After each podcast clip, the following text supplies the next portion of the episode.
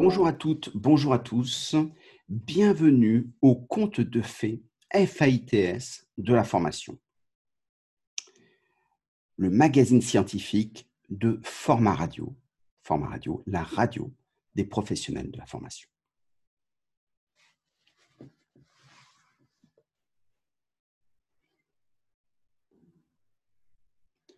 Les faits ne parlent pas, disait le mathématicien français Henri Poincaré. Le réel ne fait pas connaissance. Les faits frappent sans instruire, aimait à dire le philosophe Alain. Ce qui instruit, c'est la réflexion sur les faits. Henri Poincaré, dans La science et l'hypothèse, en 1902, avait cette belle formule.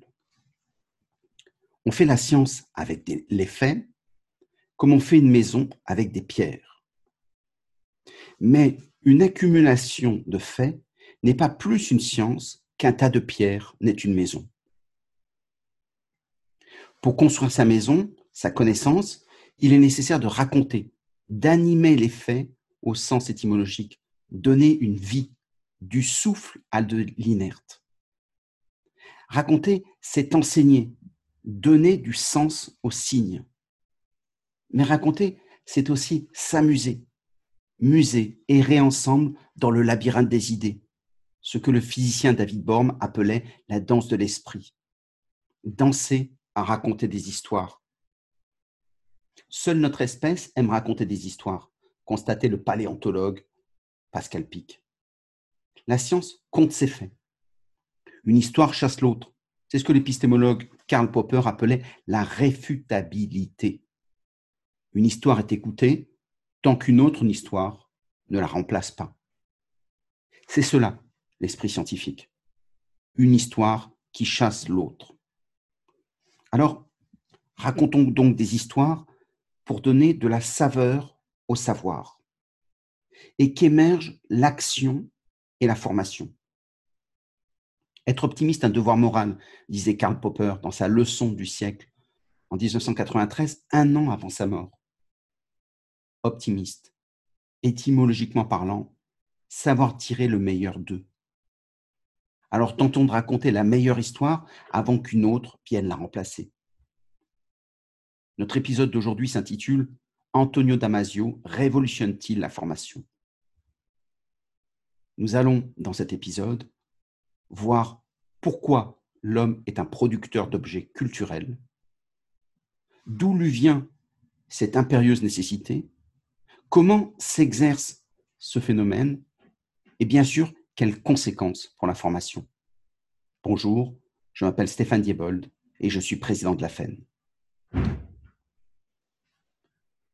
Antonio Damasio, dans son dernier ouvrage, L'ordre étrange des choses, qui date de 2017 aux éditions et euh, Jacob répondait à la question qu'est-ce qui fait l'émergence de la culture ou des objets culturels?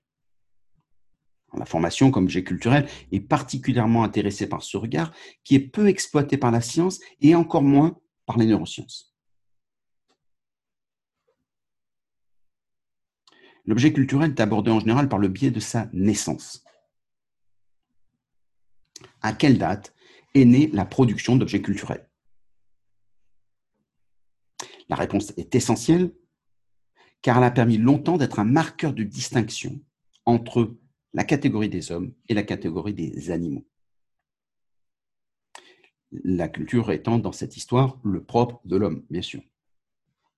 Alors la question est toujours d'actualité. Hein. Récemment, euh, la date vient encore de changer. Hein. On vient de découvrir, et ça a été publié dans le magazine Nature, du 11 décembre 2019, pour ceux qui veulent euh, aller plus loin, la découverte d'une nouvelle grotte en Indonésie, à Bornéo, avec des représentations picturales de scènes de chasse.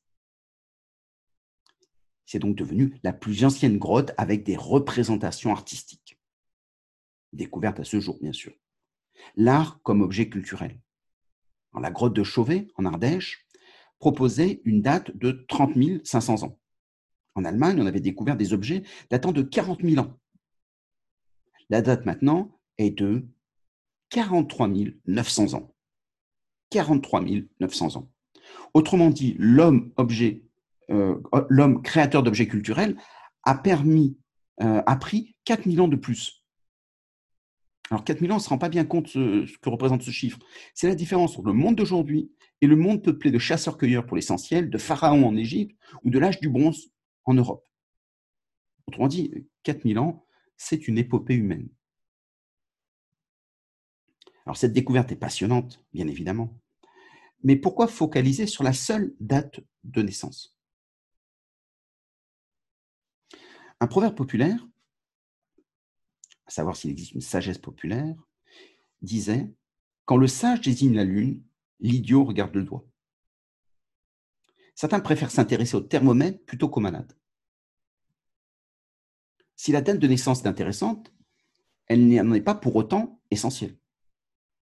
On pourrait regarder les choses avec plus de distance. Essayons-nous à l'exercice. L'Homo sapiens est né il y a 200 000 ans.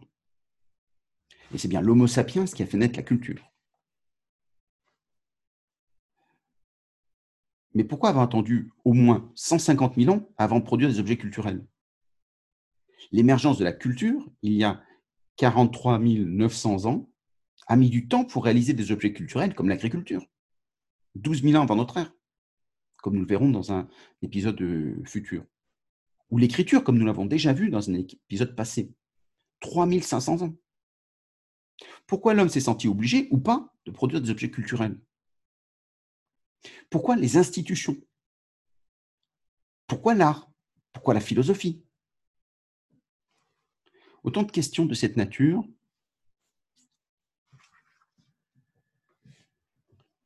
qu'Anthony Damasio se propose de résoudre. Alors, sans attendre Anthony Damasio, on pourrait répondre, comme on l'a vu dans l'épisode premier sur la préhistoire de l'information, euh, ben, parce qu'il le peut, tout simplement. La boîte crânienne de l'Homo sapiens est quatre fois plus grosse que celle de son cousin, le chimpanzé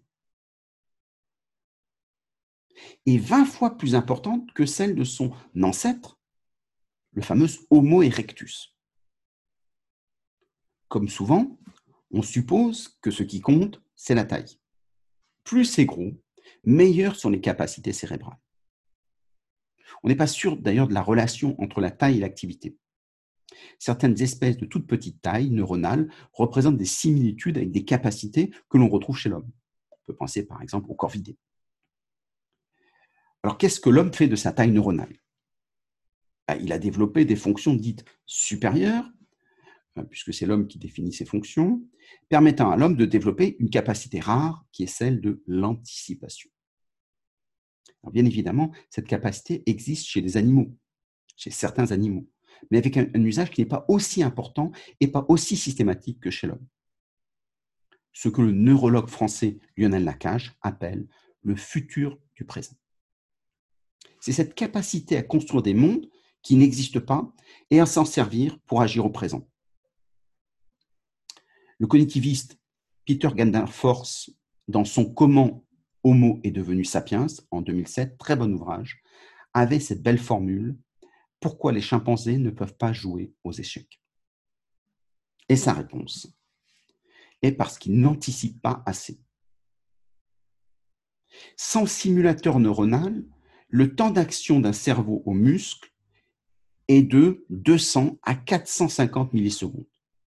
Avec l'anticipation du cerveau, il passe à 70 millisecondes. Autrement dit, 3 à 4 fois plus rapide. Cela permet d'affiner la précision du geste grâce à ce simulateur neuronal. Le geste est guidé par le sens les objets mentaux nous permettent de faire des voyages immobiles, pour reprendre l'expression du poète portugais Fernando Pessoa. Nos mondes intérieurs nous offrent la possibilité de créer des objets mentaux que l'on peut traduire en objets culturels. Alors, à la question pourquoi des objets culturels, on peut bien répondre parce qu'on le peut. Alors, effectivement, la réponse peut sembler un peu juste. Mais c'est le, début, et c'est avec Antonio Damasio que la réponse va se structurer autour d'une explication positive avec son analyse biologique de la culture. Deux remarques préalables. La première, et que la formation est un objet culturel. Une convention sociale. Alors, euh, convention sur le choix des contenus de la formation, ce qu'on appelle la taxonomie. Convention sur le choix de la diffusion, comme aujourd'hui la problématique entre le numérique ou le présentiel. Donc la formation est culturelle, voire cultuelle. Cela dépend du culte auquel on se voue collectivement. La culture cartésienne ou saint-simonienne, que certains appellent, pour la critiquer souvent, le scientisme, la science comme progrès social, est dominante dans notre société. La formation cartésienne est la doxa sociale. Attention, il ne faut pas confondre former et apprendre. Apprendre, prendre avec soi, réagir dans le temps et se rappeler de sa réaction pour pouvoir la reproduire, c'est la vie.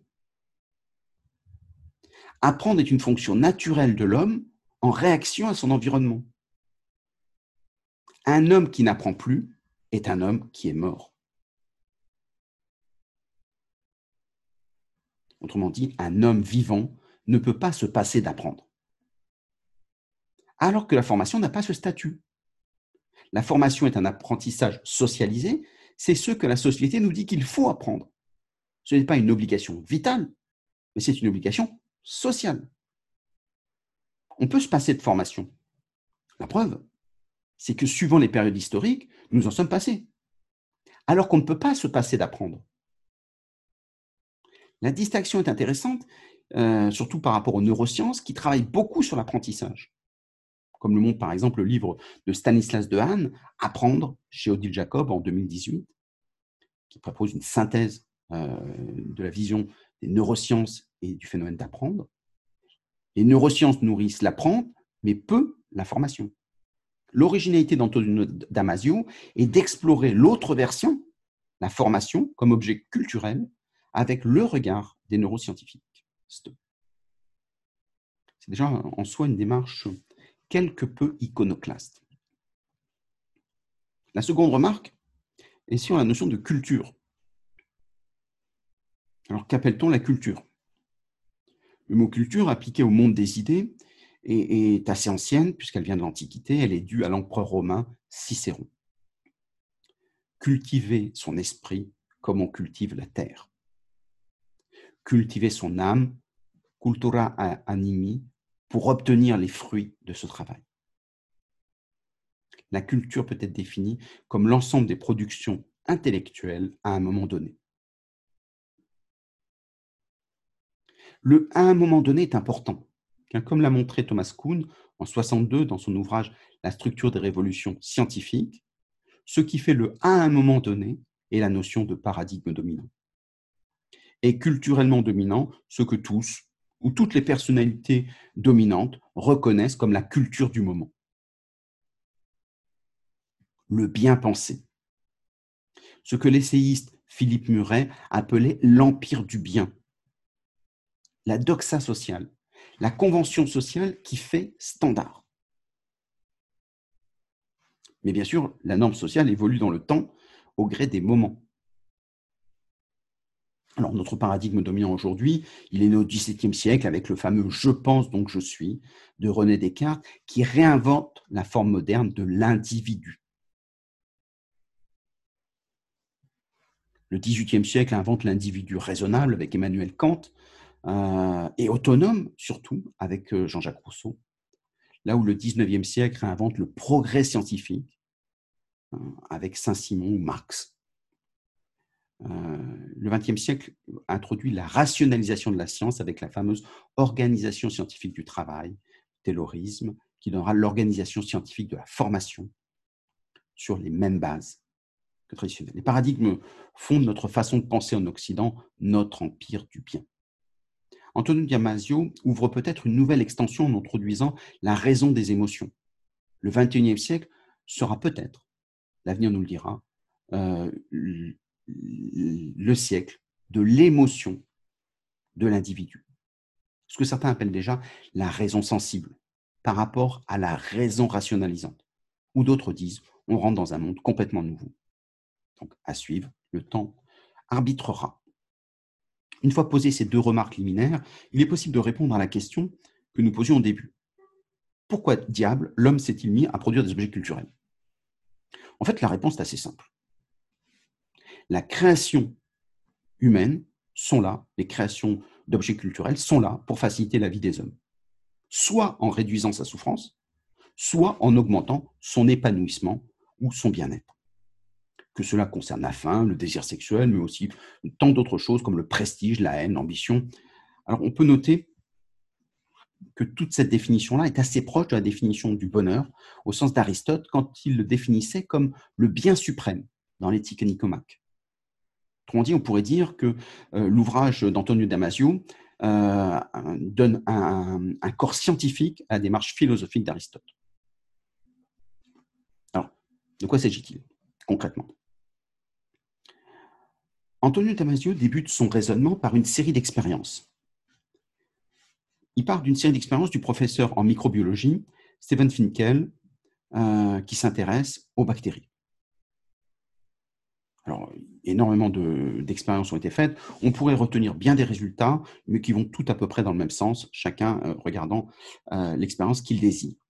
Stephen Finkel organise des expériences avec un certain nombre de bactéries euh, qui puisent leurs ressources dans des fioles contenant différentes substances nutritives qui sont nécessaires à leur survie. Alors, au fil des générations, au fil de 12 000 générations, l'expérience a mis au jour trois groupes distincts de bactéries prospères qui ont su perdurer dans le temps. Deux d'entre eux euh, s'étaient affrontés jusqu'à la mort et ont connu des pertes très importantes dans leur groupe, alors que le troisième groupe avait quant à lui évité tous les affrontements directs, évitant ainsi bien sûr les morts qui étaient afférents. Autrement dit, euh, Stephen Finkel a montré que les bactéries peuvent avoir des stratégies de coopération et ou de confrontation pour survivre. D'autres expériences montrent que si l'on organise des bactéries en terrain riche en substances nutritives, on peut assister au développement de stratégies solitaires certaines bactéries préfèrent vivre hors du groupe. Mais dès que le terrain s'appauvrit et qu'il devient plus riche, on retrouvera, euh, qu'il deviendra plus difficile de retrouver sa pitance, les bactéries s'agglutineront à nouveau pour reformer des groupes. Et cela va plus loin qu'une simple réaction à une variable environnementale. Les bactéries peuvent se réguler, c'est-à-dire percevoir leur nombre et s'adapter aux besoins de l'environnement pour que le groupe puisse survivre. D'autres expériences encore montrent que les bactéries peuvent déclencher des conflits pour défendre leur territoire. Et d'autres encore que dans certaines situations de défense, si certaines bactéries refusent le combat, si elles désertent, le groupe les évite. Ils rejettent les traîtres, et même s'ils font partie de la même famille, c'est-à-dire qu'elles partagent un génome identique. Sans faire d'anthropomorphisme, c'est assez extraordinaire de voir la similitude entre le monde des bactéries et celui des hommes. Alors, qu'est-ce qu'on peut en dire? Tout d'abord que les bactéries sont les formes les plus anciennes de vie sur Terre. Elles sont apparues il y a 4 milliards d'années. Leur corps est composé d'une cellule qui ne possède même pas de noyau. C'est donc des corps simples. Et donc, bien sûr, ils n'ont pas de cerveau. Et donc, pas d'esprit. Autrement dit, sans raisonnement, les bactéries ont pu développer une dynamique sociale complexe, non réfléchi. C'est là le point de départ du raisonnement d'Antonio Damasio. Il est possible de créer des dynamiques sociales particulièrement complexes sans esprit. C'est là où l'anthropomorphisme peut être vu à l'inverse. Au lieu de voir dans le non-humain des spécificités humaines, on pourrait voir chez l'homme des spécificités du non-humain.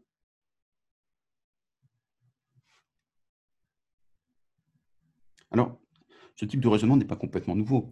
Euh, il a connu une certaine notoriété dans la littérature, notamment, par exemple, avec la notion de l'intelligence des plantes. Les plantes sont immobiles, elles ne peuvent pas s'enfuir à l'approche d'un herbivore. C'est pourquoi elles ont développé des systèmes de défense chimiques pour éloigner leurs prédateurs. Lorsqu'une feuille est attaquée, la plante communique grâce à des signaux chimiques. Elle prévient toutes les autres de sécréter leur propre défense chimique avant que l'agresseur n'entre en jeu. La plante, sans conscience, a priori, euh, crée un système social complexe de survie.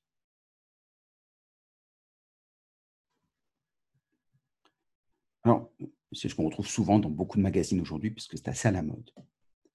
Et si on suit Bruno Moulia, directeur de recherche à l'INRA, l'Institut national de recherche agronomique de Clermont-Ferrand, il a montré que les plantes avaient une perception propre de leur environnement et peut-être même une mémoire. Alors, autrement dit, perception propre et mémoire, ben, ça permet de penser l'apprentissage. Demain, nous aurons peut-être un nouveau podcast euh, sur lequel comment les plantes apprennent-elles.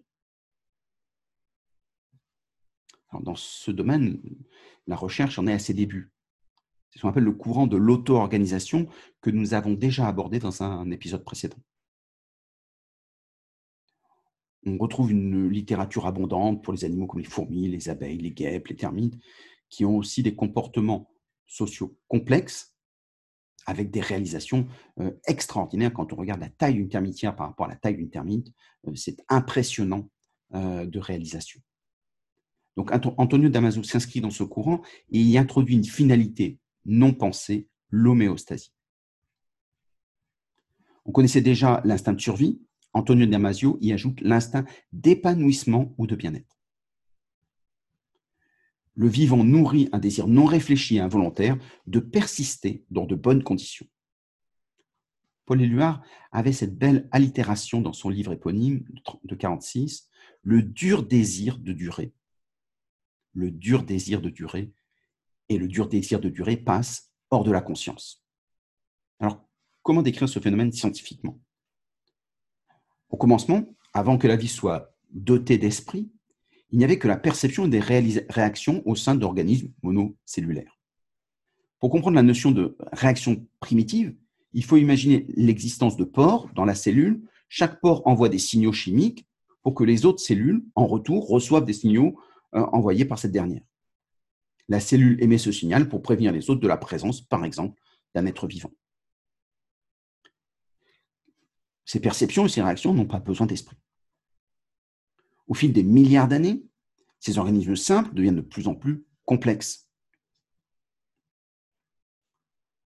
Le premier grand pas dans l'évolution euh, de ces organismes est l'émergence du système nerveux.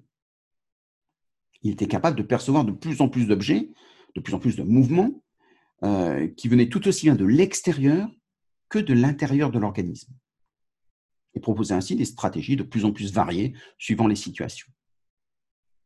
Le deuxième grand pas dans l'évolution euh, de ces organismes fut la capacité à cartographier ces objets. Au lieu de détecter et de réagir à des stimuli, le système nerveux commence littéralement à dessiner des cartes, des objets, des événements, en utilisant l'activité des cellules nerveuses pour constituer des liens entre des neurones qui constituent la fameuse carte mentale. La mémoire est ainsi née et permet ainsi une meilleure réaction. La capacité à générer des images a permis aux organismes de représenter tout aussi bien le monde qui les entoure que le monde intérieur, et chacun ainsi pouvait avoir sa propre carte. Il semblerait que les premières images viennent de nos plus vieilles parties, comme les viscères, les foies, les intestins, le poumon, la rate, la circulation sanguine. Alors que plus tard, nous avons euh, développé des images moins primitives, qui proviennent de l'ossature et des muscles, euh, qui sont enrichis par la perception euh, polysensorielle de tous nos capteurs. Hein. Les terminaisons nerveuses qui permettent de caractériser, par exemple, quand on touche un objet, sa géométrie, sa texture, sa température, quand on le sent, bah, le goût, l'odorat, et qui permet d'enrichir la cartographie de nos mondes intérieurs, de nos mondes extérieurs. Alors évidemment, le problème, c'est que ce processus de vie peut parfaitement exister sans système nerveux. Euh, on peut avoir des systèmes nerveux pardon, sans la génération d'images. C'est-à-dire qu'on voit dans les éponges, par exemple, euh, ou les hydres, hein, euh, où on voit des systèmes nerveux qui sont assez développés, mais qui n'ont pas, qui n'ont pas la création, en tout cas aujourd'hui, on imagine qu'ils n'ont pas de création d'images, et pourtant, ils sont capables d'élaborer des stratégies. Donc l'évolution serait passée par cette étape qu'on peut voir aujourd'hui en situation. Autrement dit, l'homme aujourd'hui, c'est un faiseur d'images. Il représente une réalité euh, comme, comme il la ressent avec cette très belle citation euh, de la romancière américaine Anaïs Nin, qui dit Nous ne voyons jamais les choses telles qu'elles sont, nous les voyons telles que nous sommes. Nous les voyons telles que nous sommes. Que ce soit notre monde intérieur ou extérieur, c'est nous qui nous représentons. Antonio Damasio insiste sur ce qu'il appelait le vieux monde, celui des réactions chimiques des viscères, euh, qui sont à la base de nos sentiments, où on peut le bien-être, la fatigue, le malaise, la douleur, le plaisir, la palpitation, la brûlure d'estomac, euh, les coliques, quand on, a, on est en situation de peur. Et, bien sûr, sur ce vieux monde vient se greffer un nouveau monde euh, dominé par, ben, comme on l'a vu, le, le squelette et les muscles. Et bien sûr, nos cinq sens traditionnels. Grâce à notre nouveau monde, nous pouvons dessiner des images qui sont le fruit de notre système nerveux. Une collection d'images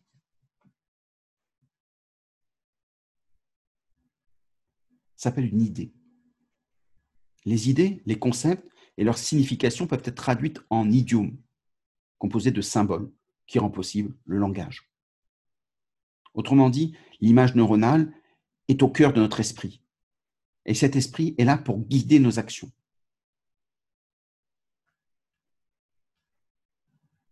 Dit encore différemment, nos sentiments profonds viennent à la fois d'un processus vital, un instinct de survie de notre organisme, il vient de, nos stimuli sensoriels, les goûts, le tactile, l'auditif, le visuel, et il vient aussi de l'assouvissement d'un besoin ou d'un désir qui nous envahit. Les sentiments sont des expériences conscientes de phénomènes inconscients. L'esprit est toujours accompagné d'un sentiment. Un être ne peut pas exister sans le sentiment d'exister. Alors, si nous étions nés sans les sentiments, les images traverseraient notre esprit de façon non affectée, non qualifiée et nous serions incapables de les classer en termes de beauté, de laideur, de, plaisir, de douleur, de subtilité, de vulgarité, quel que soit le classement. Nos émotions et nos sentiments sont indispensables au processus intellectuel et au processus de créativité. La valence est cet élément qui nous donne de la valeur aux émotions. La valence est principalement informative. Elle définit la qualité intrinsèque de l'expérience, que nous jugeons agréable, désagréable, ou quelque part entre ces deux extrémités, avec la subtilité des sentiments. Les racines de la valence sont profondes. Elles remontent aux premières formes de vie, donc avant l'émergence des systèmes nerveux et de l'esprit. Donc on peut dire que la valence est, un sentiment, et quelque chose de profond. Agréable ou désagréable, elles correspondent à l'état de notre corps par rapport à son prolongement de vie, de survie et de bien-être. Un sentiment de malaise signifie qu'un élément dans la régulation de l'état du vivant ne fonctionne pas correctement. Il y a quelque chose qui ne va pas. À l'inverse, un sentiment de bien-être signifie que l'homéostasie demeure dans sa fourchette d'efficacité. Le lien entre la qualité d'une expérience et l'état physiologique du corps n'a rien d'arbitraire.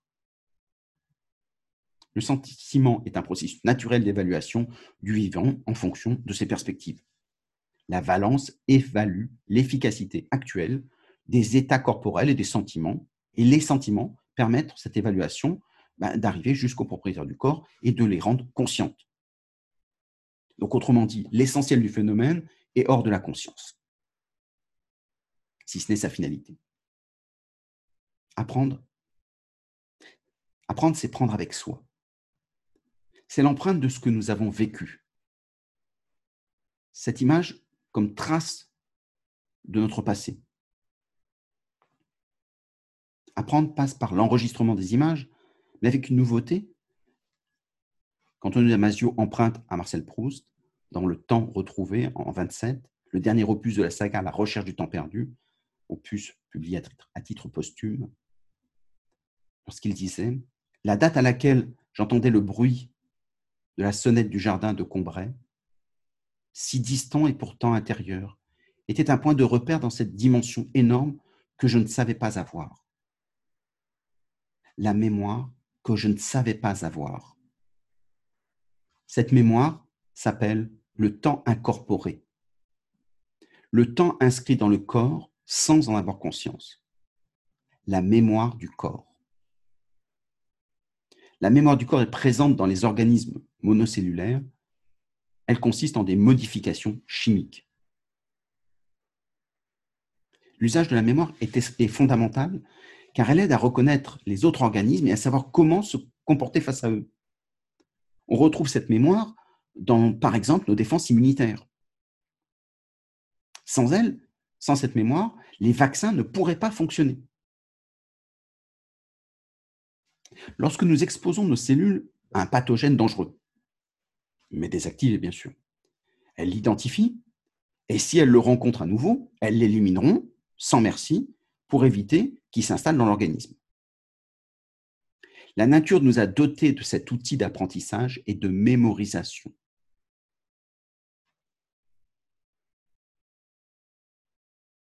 Se souvenir, c'est se lancer dans la reconstitution d'une image à partir des traces laissées dans notre cerveau. La qualité du souvenir dépend souvent de l'attention initiale, comme nous le verrons plus tard dans un autre épisode. Le processus est appelé la rétroactivation.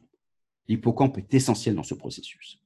Il permet d'atteindre, euh, de stocker un nombre important d'images et surtout de convertir les codages temporaires en codages permanents. La perte de l'hippocampe dans les deux hémisphères perturbe la formation des souvenirs et la possibilité d'y accéder. C'est ce que l'on retrouve chez les personnes qui, ont une déficience euh, au niveau de cette composante de l'hippocampe. Quand une personne euh, voit une maison, il reconnaît qu'il s'agit bien d'une maison, mais il ne sait pas s'il y a vécu ou non.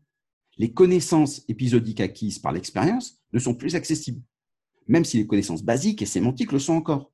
Cette perturbation empêche une personne d'apprendre ou de se souvenir des événements.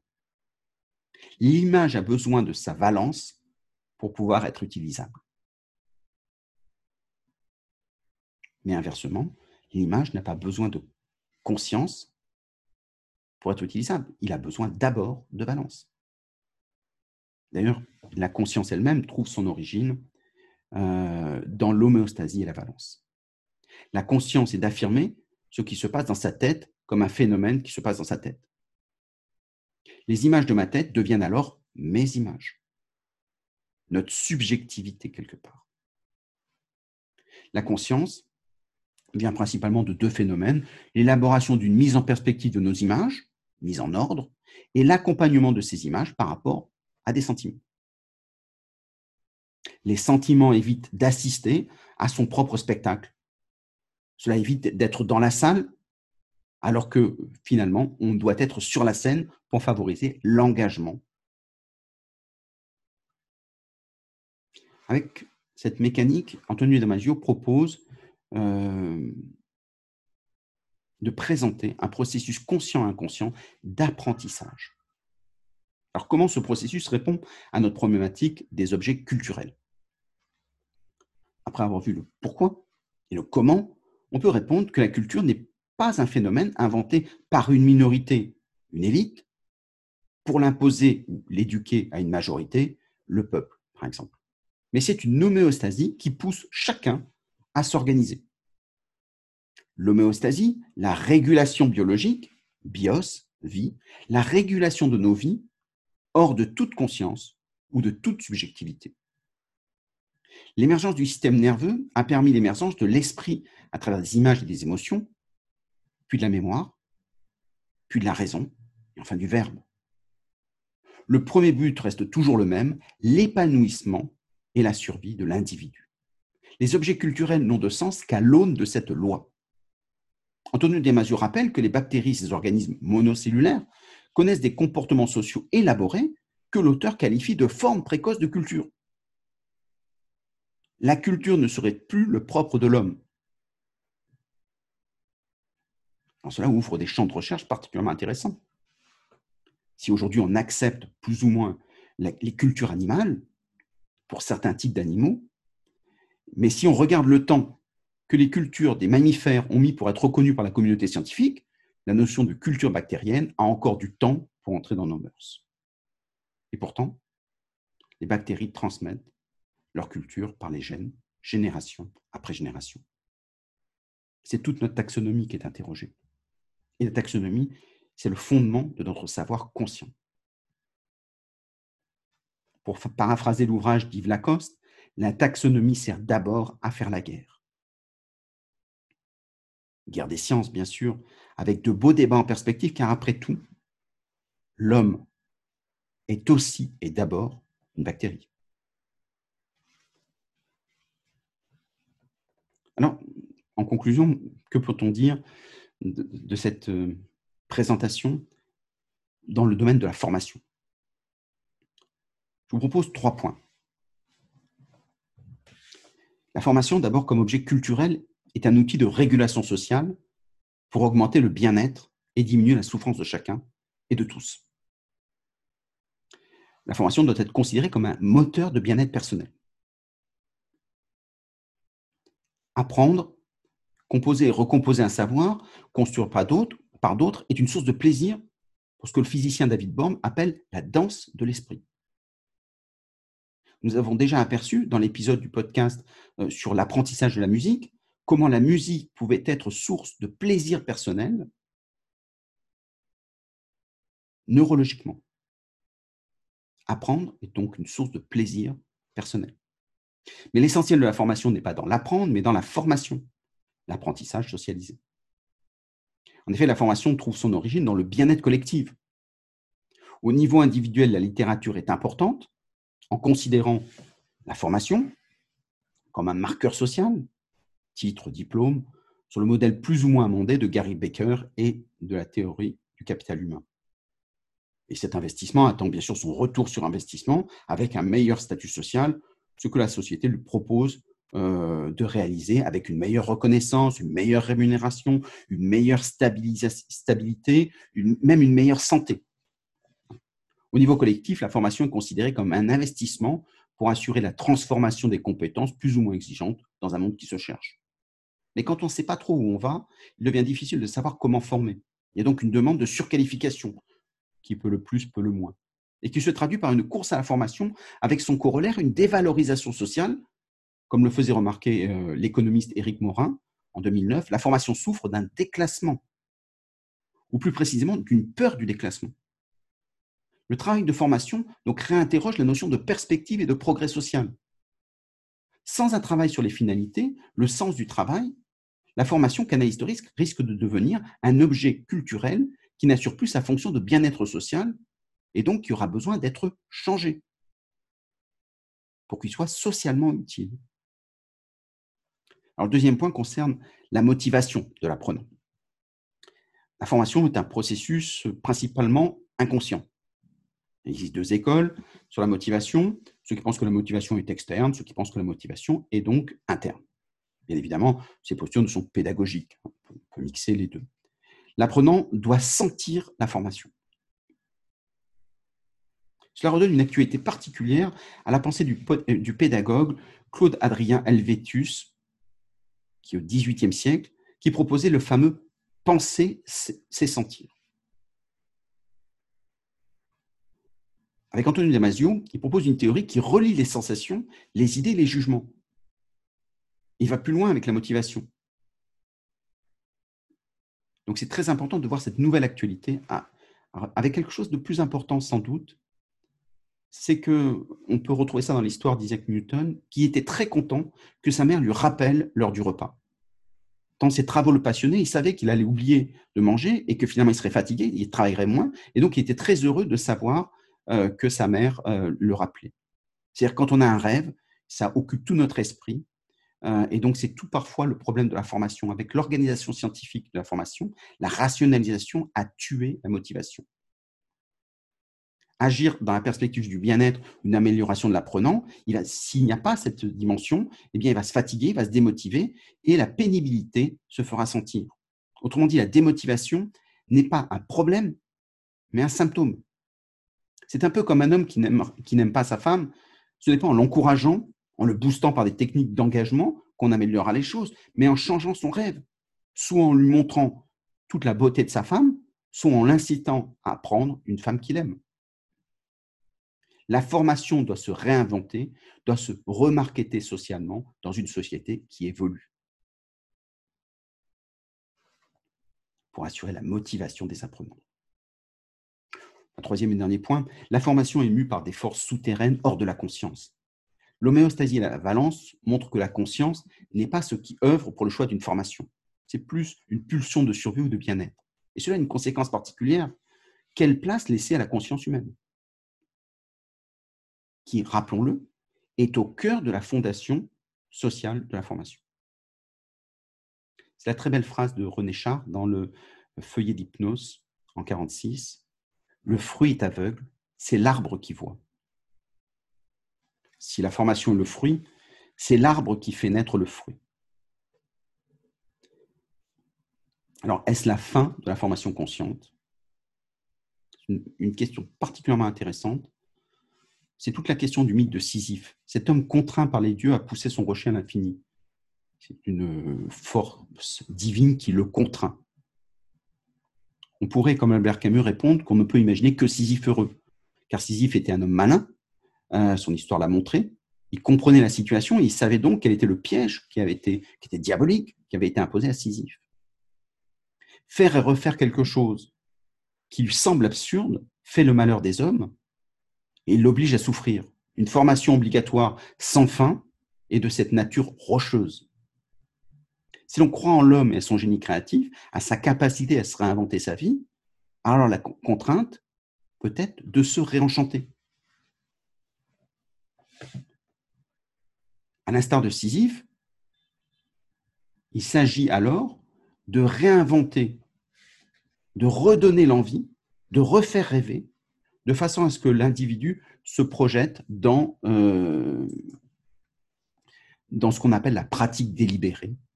C'est-à-dire, il s'agit de se concentrer sur une tâche simple, de la répéter encore et encore, et de voir sa progression, et de voir dans sa progression sa propre performance, ce que proposait de faire l'organisation scientifique de la formation. Comment est-ce qu'on peut avancer?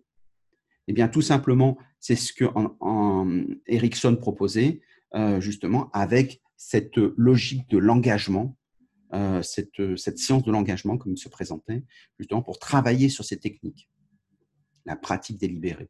Mais pour que la pratique délibérée ait du sens, il faut préalablement que l'homme choisisse et que l'homme euh, choisisse cette source de bien-être dans un cadre qu'il ne trouve pas lui-même absurde. C'est en cela où Albert Camus avait cette très belle phrase, on dit on ne peut imaginer que Sisyphe heureux, parce que Sisyphe avait compris qu'Albert Camus croyait euh, en l'humanité de Sisyphe par rapport au Dieu. Autrement dit, tout un programme.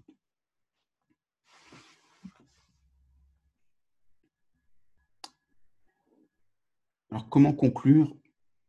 Je vous proposerai de conclure par cette belle citation de l'essayiste euh, Christiane Singer, qui dit L'éducation n'est qu'un tissage de regard. C'est une belle. Euh, l'éducation n'est qu'un tissage de regard. Et donc, c'est à nous d'apprendre à regarder et à lui donner la valence qu'il mérite. Je vous remercie. Si vous avez bien aimé l'épisode, faites-le savoir sur les plateformes de podcast, alors en mettant des étoiles pour inviter les autres à nous, suivre. Euh, n'hésitez pas à envoyer le lien de façon à ce que d'autres nous suivent. Donnez-nous vos réactions sur des idées d'amélioration sur la page LinkedIn de Format Radio. N'hésitez pas à vous inscrire, puisque Format Radio, c'est votre radio. Eh bien, tout simplement, on compte sur vous. Merci de tous vos encouragements et tous ceux qui nous ont déjà encouragés. Euh, ça nous a touchés particulièrement. Et à bientôt pour de nouvelles aventures scientifiques de la formation.